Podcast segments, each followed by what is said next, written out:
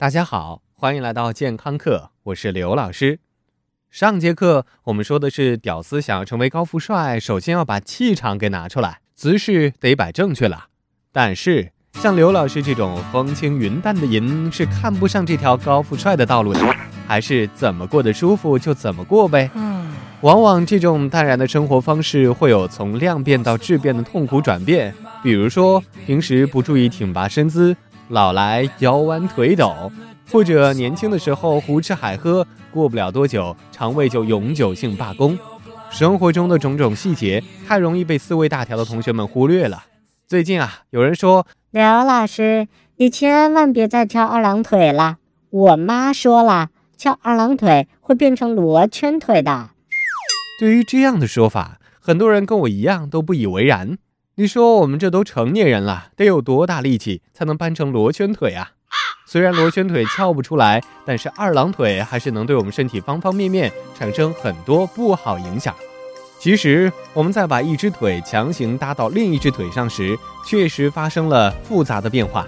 当左腿搭上右腿的时候，相当于一两根金华火腿的重量全部都压在了右腿的膝关节，而左腿也并不舒坦，正被右腿膝关节顶着呢。这一来二去的，两条腿的关节神经血管都在互相压迫，谁也没让着谁。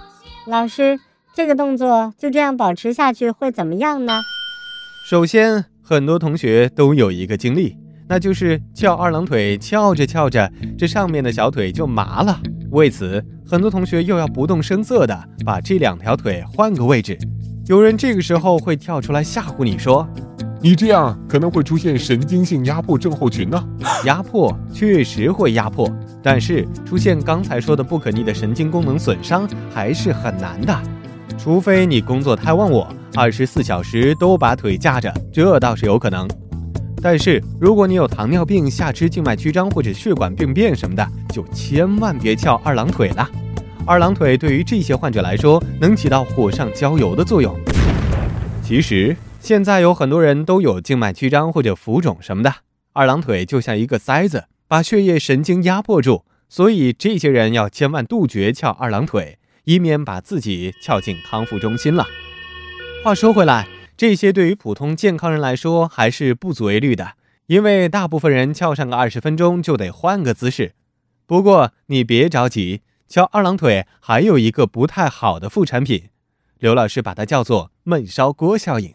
为什么能经常看到女星台上跳舞豪放地叉开双腿呢？其实这里面是有点科学道理的，道理就是为了散热嘛。当然，这是句玩笑话。我们的身体有完善的散热结构，但是翘二郎腿对于一些有妇科病的同学，还是会有点助纣为虐的作用的。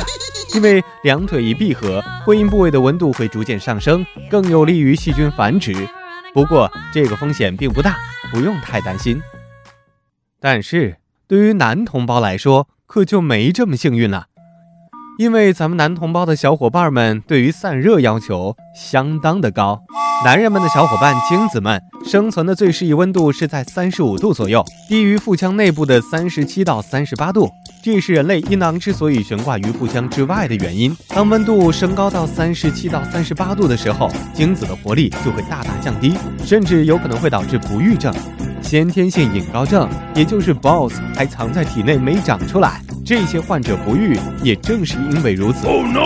所以，对于那些正在准备繁育下一代的同学来说，戒烟戒酒都能戒，这直接关乎千秋万代的二郎腿，也应该不在话下吧。